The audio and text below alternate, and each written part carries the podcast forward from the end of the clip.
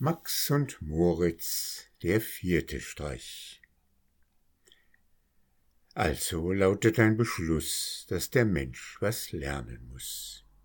Nicht allein das ABC bringt den Menschen in die Höhe, nicht allein im Schreiben Lesen übt sich ein vernünftig Wesen, nicht allein in Rechnungssachen soll der Mensch sich Mühe machen, sondern auch der Weisheit lehren muss man mit Vergnügen hören. Dass dies mit Verstand geschah, war der Lehrer Lempel da. Max und Moritz, diese beiden, mochten ihm darum nicht leiden, denn wer böse Streiche macht, gibt nicht auf den Lehrer acht. Nun war dieser brave Lehrer von dem Tobak ein Verehrer, was man ihm, ohn alle Frage, nach des Tages Müh und Plage, einem guten alten Mann auch von Herzen gönnen kann.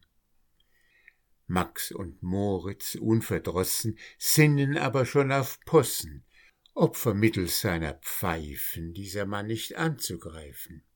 Einstens, als es Sonntag wieder und Herr Lempel, brav und bieder, in der Kirche mit Gefühle saß vor seinem Orgelstühle, schlichen sich die bösen Buben in sein Haus und seine Stuben, wo die Meerschaumpfeife stand.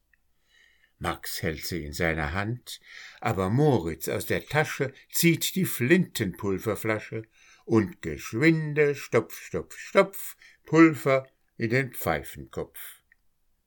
Jetzt nur still und schnell nach Haus, denn schon ist die Kirche aus. Eben schließt mit sanfter Ruhe Lempel seine Kirche zu und mit Buch und Notenheften nach besorgten Amtsgeschäften lenkt er freudig seine Schritte zu der heimatlichen Hütte. Und voll Dankbarkeit sodann zündet er sein Pfeifchen an. Ach, spricht er, die größte Freud ist doch die Zufriedenheit. Rms, da geht die Pfeife los, mit Getöse schrecklich groß, Kaffeetopf und Wasserglas, Tabaksdose, Tintenfass, Ofen, Tisch und Sorgensitz, alles fliegt im Pulverblitz. Als der Dampf sich nun erhob, sieht man Lempel, der Gottlob lebend auf dem Rücken liegt, doch er hat was abgekriegt. Nase, Hand, Gesicht und Ohren sind so schwarz als wie die Mohren, und des Haares letzter Schopf ist verbrannt bis auf den Kopf. Wer soll nun die Kinder lehren und die Wissenschaft vermehren? Wer soll nun für Lempel leiden seines Amtes Tätigkeiten? Woraus soll der Lehrer rauchen, wenn die Pfeife nicht zu brauchen? Mit der Zeit wird alles heil, nur die Pfeife hat ihr Teil.